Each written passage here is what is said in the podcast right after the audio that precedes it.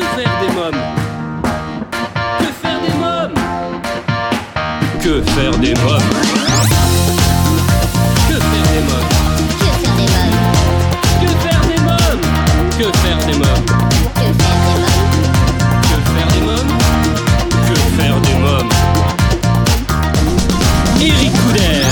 Bonjour la famille, c'est Eric Couder, je suis très heureux de vous retrouver pour un nouveau numéro de Que faire des mômes, l'émission pour toute la famille à partager sans modération. Le sommaire, dans quelques instants, la rubrique Allô parlons jeunesse, je téléphonerai à Frédéric Fapani Volantringen, euh, président international de l'ONG CNRJ, l'organisation non gouvernementale des cercles nationaux de réflexion sur la jeunesse. Dans la rubrique À vos agendas côté cinéma, nous découvrirons la bande-annonce du film Alad 2. J'ai sélectionné pour vous une sortie pour toute la famille, les rendez-vous sauvages, les vautours au parc zoologique de Paris.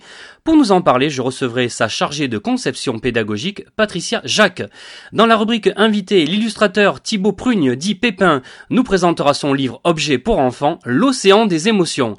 Chers auditeurs, si vous écoutez Que faire des mômes pour la première fois et que vous souhaitez rejoindre la famille Que faire des mômes, je vous invite à vous abonner à notre newsletter sur quefairedesmômes.fr et à nous suivre sur les réseaux sociaux Facebook, Twitter et Instagram. Tout de suite, rien que pour vous, en partenariat avec l'ONG CNRJ, Allô, parlons jeunesse. Que faire des mômes? L'ONG CNRJ est l'organisation non gouvernementale des cercles nationaux de réflexion sur la jeunesse. L'ONG CNRJ possède un statut consultatif spécial auprès de l'ONU et est présente dans plus de 20 pays dans le monde. L'ONG CNRJ est construite par des citoyens sans argent des États, elle est donc indépendante. Elle travaille à permettre à la jeunesse de mieux prendre sa place dans le monde. N'hésitez pas à aider l'ONG CNRJ à aider la jeunesse sur www.cnrj.org. L'ONG CNRJ vous présente l'invité jeunesse. J'appelle sans plus attendre Frédéric Fapani Volantringen. Oui, allô, bonjour. Bonjour euh, Frédéric Fapani Volantringen, Eric Couder de l'émission euh, Que faire des mômes? Ah, bonjour Eric. Alors vous êtes président international de l'ONG euh, CNRJ. Euh, Quelques mots euh, sur cette ONG.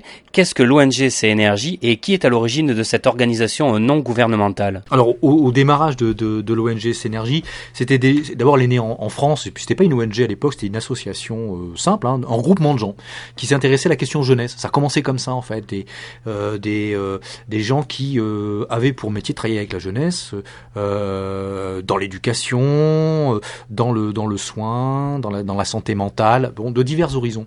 En fait, surtout, le, le truc, c'était à l'époque, on se mais on aurait aimé que les choses changent pour la jeunesse en France, puisqu'on était en France hein, au départ, euh, que la, jeunesse soit plus prise en compte dans, les dispositifs politiques, dans, mais partout dans la, vie, dans, la société.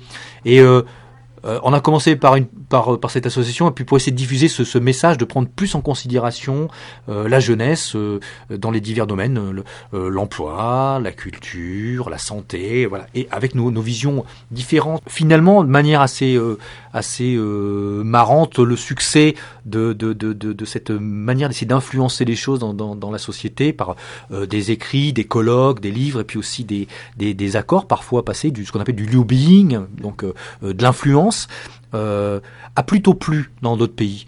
Et euh, très rapidement, je crois que c'était au bout de deux ans, on avait déjà, on était déjà dans 11 pays. Vous pouvez nous donner euh, quelques exemples d'actions que vous avez menées euh, Oui, on a d'abord travaillé sur une question euh, très particulière. Alors, on travaille vraiment sur des, des questions relativement simples, hein, si on peut dire. C'est-à-dire quand, quand- ce que je veux dire par là, c'est que quand on parle de l'insertion euh, des jeunes ou des, euh, des 16-25 ans euh, en France et qu'on aide à réfléchir à des dispositifs ou des, des, des- des- des manières d'améliorer, c'est- c'est c'est quelque chose de, de, de- de relativement euh, simple. Ce que je veux dire par là, c'est qu'on est un pays qui est en paix.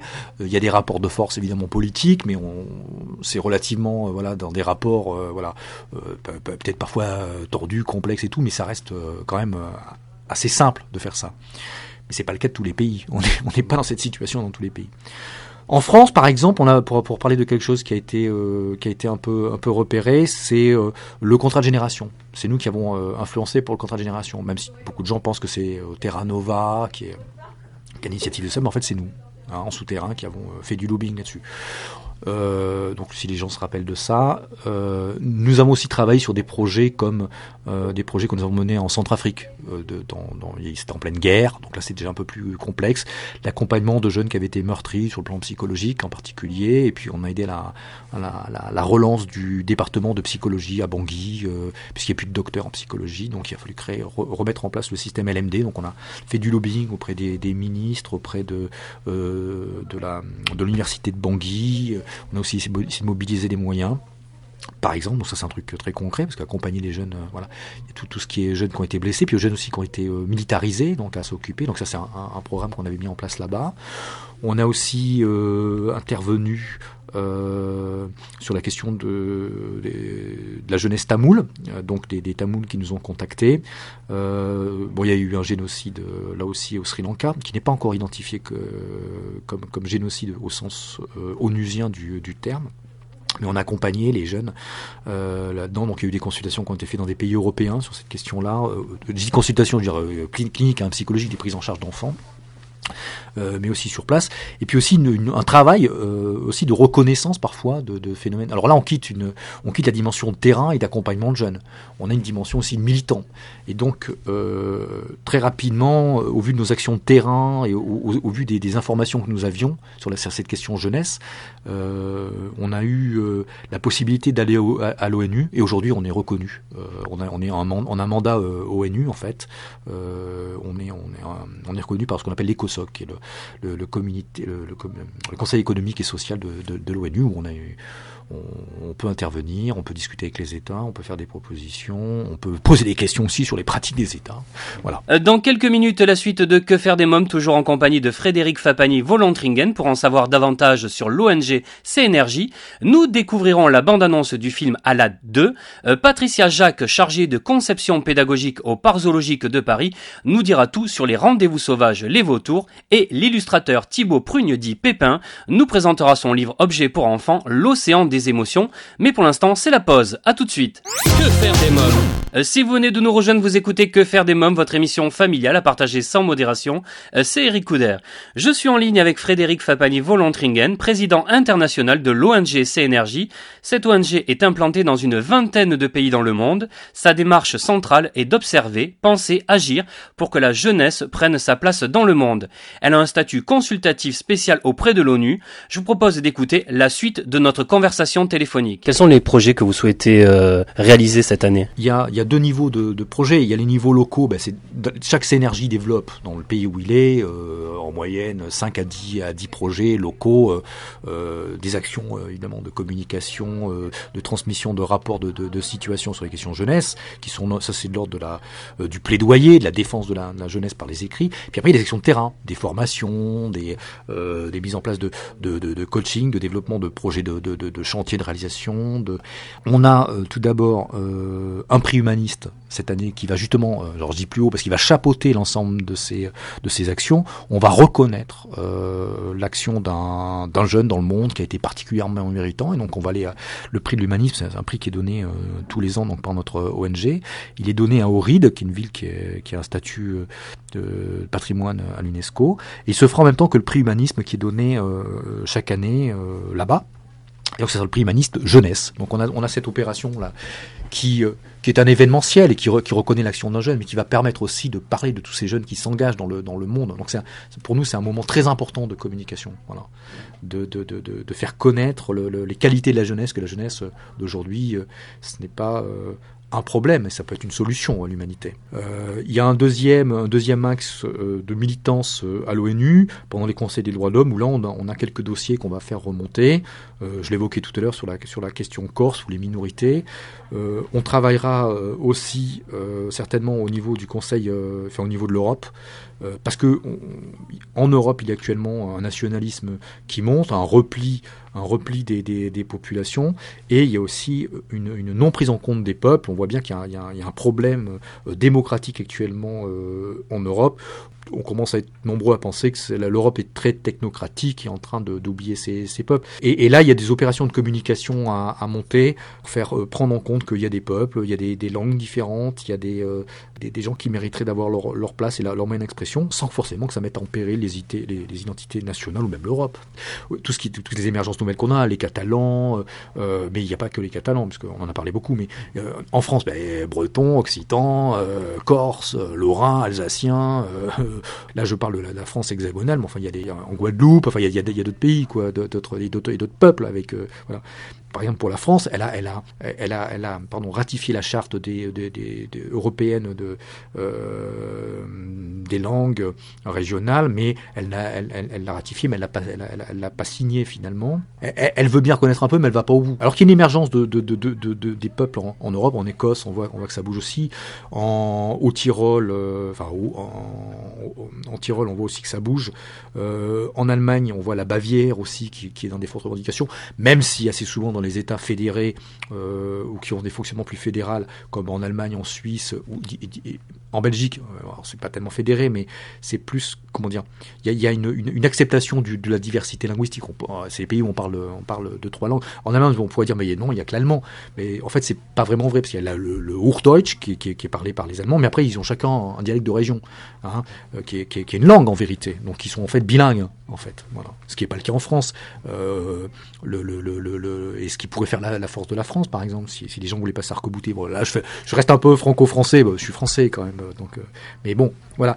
On va essayer d'accompagner donc ces, ces, ces, ces, ces, ces émergences en en parlant à l'ONU en Europe. Donc ça, c'est le deuxième, euh, deuxième gros axe. Et après, on va, on va, on va avoir des projets de on a des projets internationaux de, de, de coopération en termes de, euh, de formation et d'accompagnement, mais qui sont liés à, à nos besoins un peu internes, où il faut que nos, nos- les, les, les différents euh, bénévoles et, et membres qui nous accompagnent, bah, ils doivent être formés sur tout un tas de, de compétences, parce que bah, maintenant, euh, il commence à y avoir une certaine, une certaine grandeur de l'association. Bah, il faut avoir des compétences en comptabilité, en suivi de projet, donc il faut qu'on se forme, quoi. Pour nos amis auditeurs qui souhaiteraient soutenir l'ONG, par quels moyens peuvent-ils le faire? Il y a plusieurs euh, pour le faire. On peut donner des sous, évidemment. Euh, donc on se, on se connecte sur le site synergie.org, puis là il y, a, tout qui est expliqué. Il y a, un deuxième axe, ben, vous pouvez prendre contact aussi avec les, euh, les synergies locaux euh, à partir du site. Commencez pas à partir euh, pour, être certi, pour être sûr que ce soit bien nos, représentants et que ce soit quelque chose de sérieux, et, les contacter directement et voir avec eux comment pouvoir les aider financièrement. Euh, ensuite, euh, il y a une, une- une troisième possibilité, c'est justement de, de, de- s'investir. Alors à ce moment-là, nous rejoindre euh, parce que vous avez un peu de temps à consacrer, soit directement, euh, là encore, auprès de nos responsables euh, locaux. Vous prenez contact et voir euh, quelle, quelle modalité. Alors chaque pays a un peu ses, ses modalités, même s'il y y, y a un air de famille. Et puis après, vous pouvez aussi rejoindre l'organisation gé- générale. à Paris, nous sommes aussi preneurs de bénévoles aussi au siège. hein. On, a, on a besoin. Voilà, on a besoin de, alors de quoi on a besoin euh, On a besoin euh, euh, aussi que ça puisse paraître, hein, de comptables, de secrétaires, de beaucoup de traducteurs, des gens bilingues, justement trilingues ou même quadrilingues. Nous, on a besoin de, toutes les langues, même les langues rares. hein. Donc, n'hésitez pas à nous rejoindre si vous êtes, voilà, ça, ça peut être une possibilité. Avez-vous quelque chose à rajouter? Je vous ai parlé du prix de l'humanisme, alors je pourrais dire, je pourrais dire ça. Ben, il, il est encore temps de participer à ce, à ce prix de l'humanisme et de, et de c'est-à-dire que vous pouvez, vous, euh, les auditeurs là, vous connaissez un jeune qui est plutôt talentueux, un jeune ou une jeune, hein, il faut penser que les, les euh, ces demoiselles qui peuvent être très talentueuses, ben ils peuvent encore euh, euh, envoyer des candidatures de jeunes qu'ils ont repérés, euh, qui, qui ont fait un, qui ont un parcours extraordinaire, tout expliqué sur notre site. hein. Envoyez-nous des candidatures de jeunes, c'est encore possible. Vous avez encore un mois. Merci euh, Frédéric Fepagny-Volantringen, merci beaucoup. Ben merci Eric, à vous de, de m'avoir appelé puis de nous avoir donné l'opportunité de prendre la parole euh, dans votre radio. Merci beaucoup. Merci, au revoir. L'ONG CNRJ, si vous souhaitez des renseignements complémentaires, je vous invite à vous rendre sur le site cnrj.org. Dans quelques minutes, Que faire des mômes continue, nous découvrirons la bande-annonce du film Alad 2, je recevrai Patricia Jacques pour nous parler des rendez-vous sauvages Les Vautours, et je recevrai l'illustrateur Thibaut Prugne dit Pépin, il nous présentera son livre objet pour enfants, L'océan des émotions, mais pour l'instant c'est la pause, à tout de suite. Que faire des mômes Vous écoutez Que faire des mômes, l'émission culturelle pour toute la famille, c'est Eric Couder. Alors chers parents, grands-parents, tantes et oncles, marraines et parrains, vous vous demandez souvent que faire des mômes le week-end, comment les occuper pendant les vacances scolaires, quelles activités leur faire faire après l'école? Eh bien chaque semaine, je partage avec vous mon agenda de tonton hyperactif et super branché, alors à vos agendas. Que faire des mômes Alors, la famille, ma sélection cette semaine, côté film à voir en famille au cinéma, Alad 2. Le 3 octobre sortira dans les salles obscures Alad 2, une comédie de Lionel Steketty, avec entre autres Kev Adams, Jamel Debbouze et Vanessa Guide. Après avoir libéré Bagdad de l'emprise de son terrible vizir, Aladdin s'ennuie au palais et ne s'est toujours pas décidé à demander en mariage la princesse. Mais un terrible dictateur, Shazam, s'invite au palais et annonce qu'il est venu prendre la ville et épouser la princesse. Aladdin n'a pas d'autre choix que de s'enfuir du palais. Il va tenter de récupérer son ancien génie et revenir en force pour libérer la ville et récupérer sa promise. Je vous propose de découvrir la bande-annonce.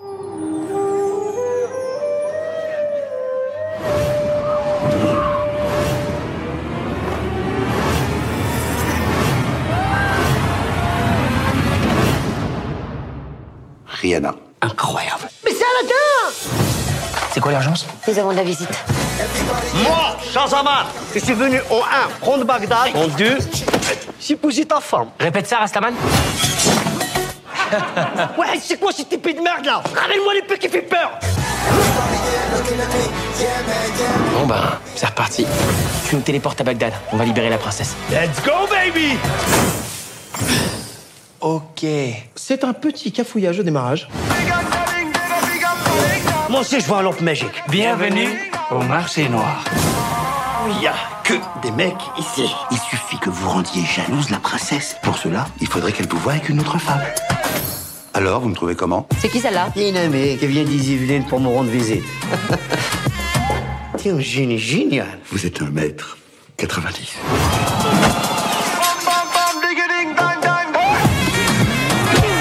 Bataille du génie.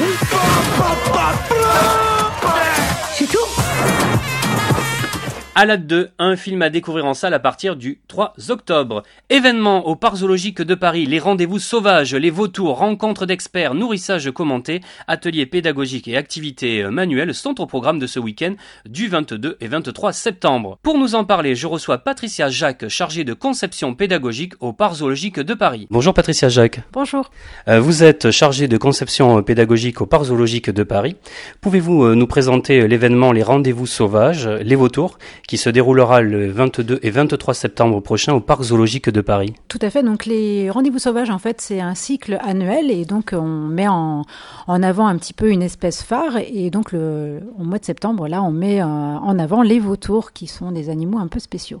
Alors c'est un programme complet hein, qui attend les visiteurs. Quel est le programme? Alors en effet, donc ce, ce rendez-vous sauvage, donc c'est vraiment tout le week-end. Donc euh, plein d'activités euh, pour les petits, pour les grands. Donc euh, il y a des nourrissages commentés, il y a des visites de coulisses, il y a des ateliers pour euh, les petits. Et puis euh, il y a toute l'équipe pédagogique qui est là aussi pour répondre à plein de questions et faire découvrir ces animaux. Pouvez-vous nous expliquer à quoi consistera exactement le nourrissage commenté? Alors le nourrissage commenté, donc c'est un petit peu donc tout le week-end en fait, on a plusieurs vautours en fait dans notre grande volière. Et donc on va s'intéresser euh, aux trois espèces euh, donc euh, euh, d'oiseaux qui se trouvent dans cette volière là et donc chacun en fait a une spécificité au niveau d'alimentation. Donc justement le soigneur va euh, tout au long de la journée apporter euh, quelques nourritures. Donc euh, ça va être soit un commenté par le soigneur directement qui va expliquer un petit peu pourquoi on donne certaines nourritures comme des carcasses par exemple à certains et pas à d'autres.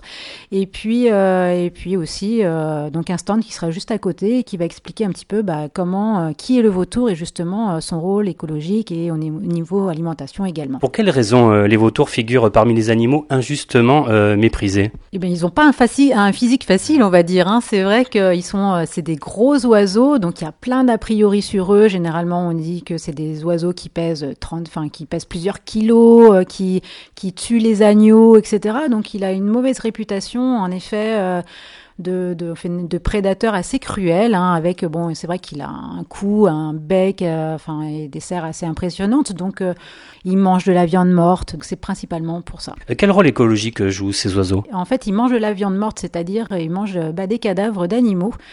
Et ça, pour le coup, c'est un rôle écologique extrêmement important puisque bah, vous imaginez euh, une brebis qui, qui, est morte, en fait, bah, euh, il peut y avoir des maladies, des bactéries, etc. Bah, lui, en fait, il est adapté pour manger en fait euh, cette viande qui est, qui, pas forcément, voilà, qui est pas mangée par les autres animaux, hein, puisqu'elle est, elle est faisandée, etc. Donc lui, il va avoir un, une sorte de d'estomac de compétition. Et il va pouvoir bah, dégrader toute cette viande et justement bah, éviter la propagation des maladies qu'on pourrait retrouver chez d'autres animaux ou tout simplement bah, qu'on pourrait retrouver aussi dans l'eau, puisque euh, un cadavre euh, voilà, qui, qui, qui, est en train de, pourrir, finalement pourrait, pourrait se retrouver dans l'eau avec l'eau de ruissellement, etc. Bah, lui, justement, son rôle écologique, c'est de nettoyer et de faire en sorte qu'il n'y ait plus, plus du tout de propagation de, de maladies. Donc c'est un rôle très très important. Quel vautour peut-on observer en France? Alors en France, on a principalement des vautours fauves et puis euh, des percnoptères aussi, qui sont les la plus petites espèces de, de vautours en France. Euh, alors on va les retrouver principalement euh, dans les Pyrénées et euh, aussi dans les gorges de la Jonde. Patricia Jacques, avez-vous quelque chose à rajouter? Oui, alors on a participé à un projet de réintroduction de vautours. Alors, on va pas réintroduire euh, en France puisque la, la population est, devenue de nouveau stable, mais en fait, euh, on a réintroduit des vautours en Bulgarie. Donc tout ça, on va en parler aussi pendant ce, grand rendez-vous. Et ce que j'aimerais ajouter, c'est que toutes ces activités sont gratuites. Euh, une fois que vous êtes dans le parc, tout est gratuit, donc euh, faut pas hésiter à venir. Et je suis sûre qu'on apprendra plein de choses sur les vautours parce que c'est des animaux passionnants. Je vous remercie, euh, Patricia Jacques. Merci beaucoup. Merci à vous et au plaisir de vous voir sur le parc. Les rendez-vous sauvages, les vautours au parc zoologique de Paris le samedi 22 et dimanche 23 septembre. Un week-end au plus près des vautours à ne pas manquer. À suivre dans Que faire des mômes, je recevrai l'illustrateur Prugne Di Pépin. Il nous présentera son livre pour enfants très original, euh, L'océan des émotions. Mais pour l'instant, je vous propose de faire une courte pause. À tout de suite. Que faire des mômes? Si vous venez de nous rejoindre, vous écoutez Que faire des mômes, l'émission pour toute la famille à partager sans modération, c'est Eric Couder. À présent, c'est la rubrique Invité. Que faire des mômes? Euh, chaque semaine, je parle à rencontre d'un ou plusieurs invités qui font l'actualité. Euh, cette semaine, coup de projecteur sur l'illustrateur Thibaut Prugne, dit Pépin. Ensemble, nous allons parler de son dernier livre sous un format euh, peu courant, puisque c'est un livre objet, un livre qui se déroule pour le plus grand plaisir des enfants, qui pourront ainsi découvrir les émotions comme la joie, la tristesse, la colère, la peur ou encore le dégoût, sous les traits de six petits personnages hauts en couleur. Thibaut Prugne, dit Pépin, est mon invité. Bonjour euh, monsieur Thibaut Prugne. Bonjour. Vous êtes illustrateur et vous publiez aux éditions Margot L'océan des émotions, un livre très original, un livre à dérouler. Est-ce que je vous appelle Thibaut Prugne ou Pépin? Et Alors sur ce livre, euh, je m'appelle Pépin. Comment est né ce nom Pépin? euh, Pépin, euh, le nom est né, bah, finalement en fait la personne qui a écrit le livre s'appelle Fleurette et donc comme moi il me fallait un nom pour pour euh, pour coller euh, sur ce livre. Euh, on réfléchissait, voilà, euh, sur un, un, seul mot comme ça, un petit peu rigolo. Et puis je sais pas, Pépin est venu comme ça. Il n'y a pas vraiment de pas vraiment de sens en fait derrière. Alors comment vous avez travaillé avec Fleurette et comment euh, travaille un illustrateur? Alors, en règle générale, l'auteur euh, écrit le texte et ensuite le propose euh, à l'illustrateur. Et pour celui-ci, c'était un petit peu différent parce que euh, euh, bah, les émotions, il y a quand même euh, pas mal de choses qui ont été faites euh, dessus et qui ont été écrites, écrites sur les émotions. Euh, par exemple, il y a, il y a un, ce qu'on appelle la roue des émotions de, de Plutchik, oui. qui, qui, qui donne en fait chaque émotion et qui les associe à une couleur. Donc ça, c'était voilà quelque chose qui était déjà euh, acté. Enfin, et donc il fallait déjà s'en servir. Donc je pouvais pas non plus mettre n'importe quelle couleur sur euh, sur chaque petit personnage. Euh, voilà, il y avait quand même quelques contraintes. Alors on va parler de Malo maintenant. Qui est Malo et comment vous avez travaillé ce personnage? Malo, c'est un, un, petit garçon. Euh, comme nous, on voulait parler des émotions, euh, il fallait euh, ce qu'on voulait vraiment faire euh, sentir dans ce dans ce livre, c'est qu'une émotion, quand elle arrive, elle n'est pas forcément contrôlable. Euh, c'est justement le principe, euh, enfin le, le, le, but de, de ce livre, c'est de, de, faire en sorte que l'enfant les identifie et ensuite apprenne à les à les apprivoiser. Donc pour ça, il nous fallait un petit personnage. On a regardé aussi un petit peu ce qui se faisait dans d'autres livres sur les émotions et c'est toujours, en tout cas la plupart du temps, un personnage féminin. Donc on s'est dit, nous, on va, on va partir sur un personnage, euh, sur un petit garçon, parce que les petits garçons ont autant d'émotions que, que les filles. Et donc c'est comme ça qu'est né euh, Malo, voilà qu'on retrouve sur la sur la première page du livre en, en introduction, qui va expliquer lui que euh, dans sa tête euh, il y a, il les appelle des petits capitaines, comme des capitaines qui prennent euh, qui prennent les commandes de, de, de son bateau, son bateau qui est une métaphore de son de son cerveau finalement. Et, euh, et voilà, donc ça, ça, nous permettait comme ça de de- d'introduire toutes ces émotions. Et dans l'objet livre, euh, puisqu'on a on a une découpe euh, dans le livre, voilà, permettre de, de, de montrer ce qui se passe euh, dans sa tête et à la fois ce que ça va donner quand euh, quand l'émotion est aux commandes. Voilà. Oui, Malo, il a des petites taches de rousseur, hein, tout près du nez. Oui, oui, oui, c'est un petit garçon. euh, c'est un petit garçon qui a euh, qui a 5-6 ans et oui, qui est un petit peu timide. mais il- c'est, un petit garçon qui rentre euh, dans la vie tout simplement et qui sait pas euh, exactement ce qui se passe encore dans sa tête. Voilà, qui a besoin de comprendre tout ça. Donc il est assez euh, inexpressif sur le dessin en lui-même et justement grâce à ces découpes, quand euh, donc dans le livre il y a un rabat qui nous permet d'appliquer l'émotion sur le visage de Malo. Euh, et ce côté un petit peu inexpressif qu'il a permettra à chaque émotion de lui apporter euh, une expression différente. Euh, en se servant donc uniquement de la bouche et des sourcils qui vont changer de, page en page. Euh, donc il fallait pour ça qu'il n'ait pas non plus un caractère trop tranché. C'est aussi pour ça qu'il a été travaillé sur la couverture juste au trait bleu sur un fond blanc pour vraiment euh, lui donner cette, euh, cette neutralité qui, qui allait permettre de lui donner toutes les expressions euh, qu'on voulait derrière.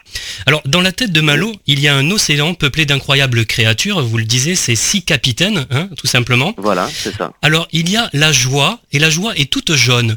Quelle est la particularité de la joie Chaque émotion est vraiment euh, assez euh, caricaturée puisqu'il faut, ce qu'on voulait, c'était vraiment euh, donner les bases de, chaque émotion. Puis bon, avec assez peu de mots. Donc l'auteur là jouait vraiment sur un champ lexical. Donc joie, c'est le sourire, le soleil, le voilà tout ce qui tout ce qui va nous rendre gai finalement. Et c'est vraiment l'association de tous ces mots, en se servant de tous ces mots, on a essayé de donner cette émotion euh, par le champ lexical, par le rythme du texte euh, dans, dans ce livre. Et moi derrière, de le de d'augmenter tout ça un petit peu par l'illustration. Donc la joie, euh, elle est euh, typiquement inspirée du soleil. Euh, donc vous avez vu, toutes les émotions sont représentées par un- par des par des taches. C'est uniquement des taches de couleurs associées les unes aux autres qui va donner ces petits ces petits personnages en rajoutant au crayon euh, les bras, les jambes et, euh, la bouche, les yeux.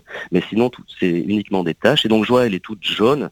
Euh, c'est vraiment une tache de peinture jetée qui donne un, aspect soleil sur un fond bleu, un beau ciel bleu, un bel océan avec des petites vagues bleues, tout ça très coloré. Et donc, en lisant le texte et en regardant cette image, on espère du moins que, que l'enfant va comprendre un petit peu, enfin, qu'il pourrait ressentir de la joie. Et ainsi de suite sur, sur, sur, sur les autres.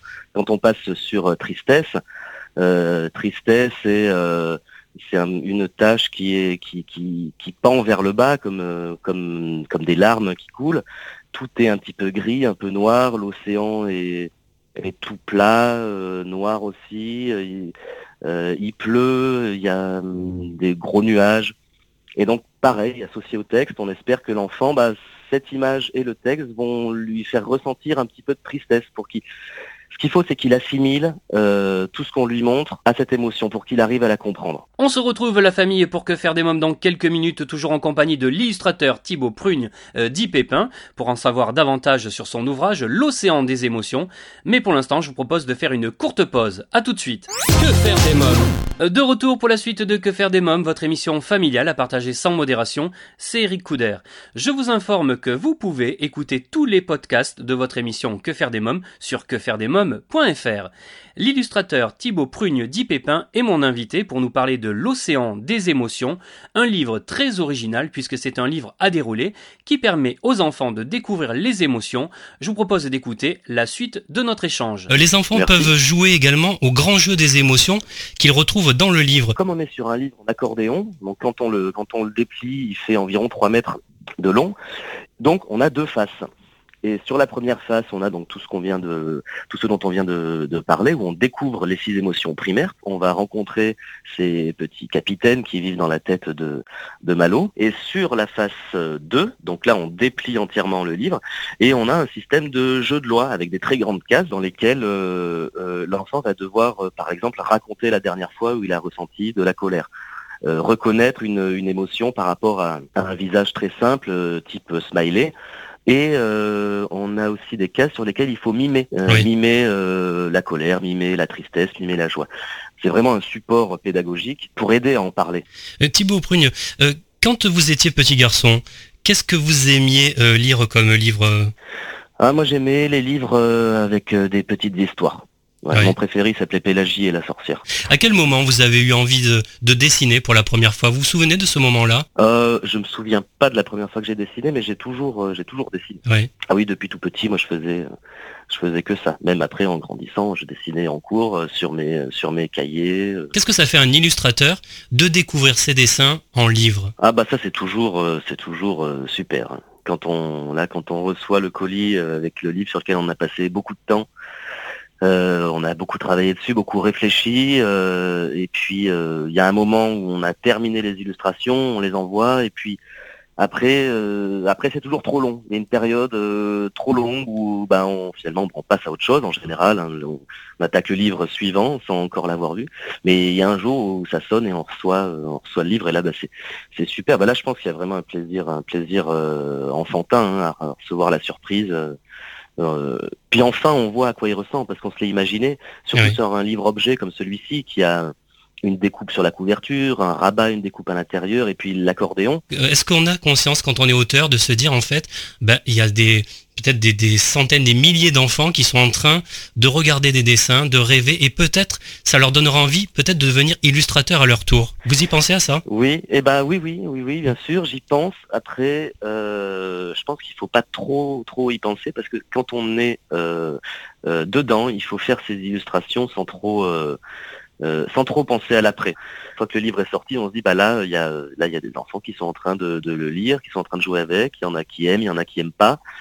Et bah ça, par contre, c'est sûr que ça a un côté super. En tout cas, quand on l'entend, ça fait toujours plaisir. Puis là, on, là, on y pense. Et oui, oui, c'est, bah, c'est assez fou en fait de se dire que bah, on est sur un bureau, on fait quelque chose, et puis ensuite il y a un enfant qui va qui va euh, grandir avec ça. En tout cas, que ça va euh, faire euh, réfléchir. euh, et qui peut-être s'en souviendra encore quand il aura euh, 40 ans, euh, comme moi je vous parlais de, de ce livre que j'avais quand j'étais petit. Voilà, il y a, Oui. il y a des enfants qui peut-être euh, auront dans la tête euh, voilà des livres que, que j'ai pu faire. Donc ça c'est vrai que c'est assez extraordinaire. Vous travaillez déjà sur d'autres histoires? Oui, je travaille toujours sur sur d'autres histoires, à la fois donc sous le nom Pépin. Donc là, on, on travaille actuellement sur une sur une suite, enfin une suite entre guillemets, puisque il n'y a pas vraiment de suite, mais sur un, un objet du du, du un, un livre du même type euh, serait sur la peur du noir. Donc ça, voilà, euh, avec euh, Pépin, et puis sur euh, mon nom.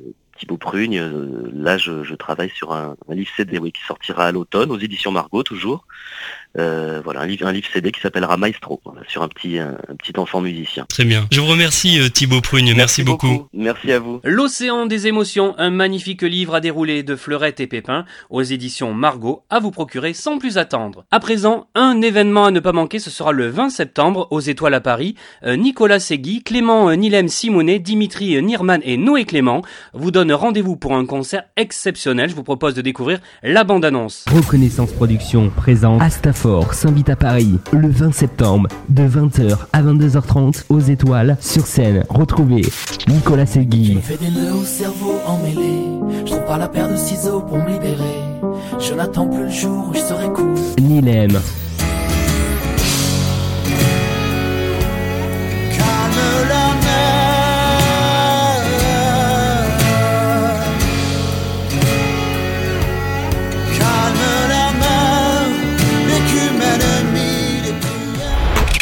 Animal.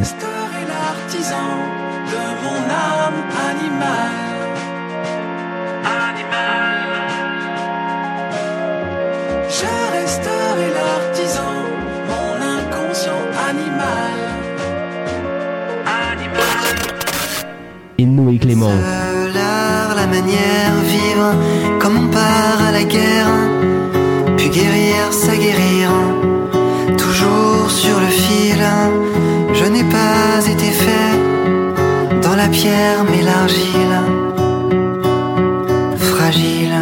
Rendez-vous sur les points de vente habituels, Ticketmaster et Hello Asso. Ne manquez pas ce concert, vous pourrez découvrir quatre artistes de talent aux étoiles à Paris le 20 septembre. Et bien voilà, nous sommes au terme de l'émission. Merci d'avoir été à l'écoute de ce nouveau numéro de Que faire des mômes. Un grand merci à mes invités, Frédéric Fapani Volantringen de l'ONG CNRJ, euh, Patricia Jacques chargée de conception pédagogique au Parc zoologique de Paris et Pépin pour son livre L'océan des émotions de chez Margot Éditions. Comme chaque semaine, j'embrasse très fort ma nièce Qui m'a inspiré cette émission. Avant de nous quitter, je voulais vous remercier pour votre fidélité et si vous découvrez notre programme pour la première fois, et que vous avez aimé notre émission, n'hésitez pas à nous le faire savoir en nous laissant un commentaire sur quefairedesmoms.fr. Enfin, je vous invite à rejoindre la famille Que faire des mômes sur Facebook, Twitter et Instagram. Eh bien la famille Que faire des mômes pour aujourd'hui, c'est terminé. Bye bye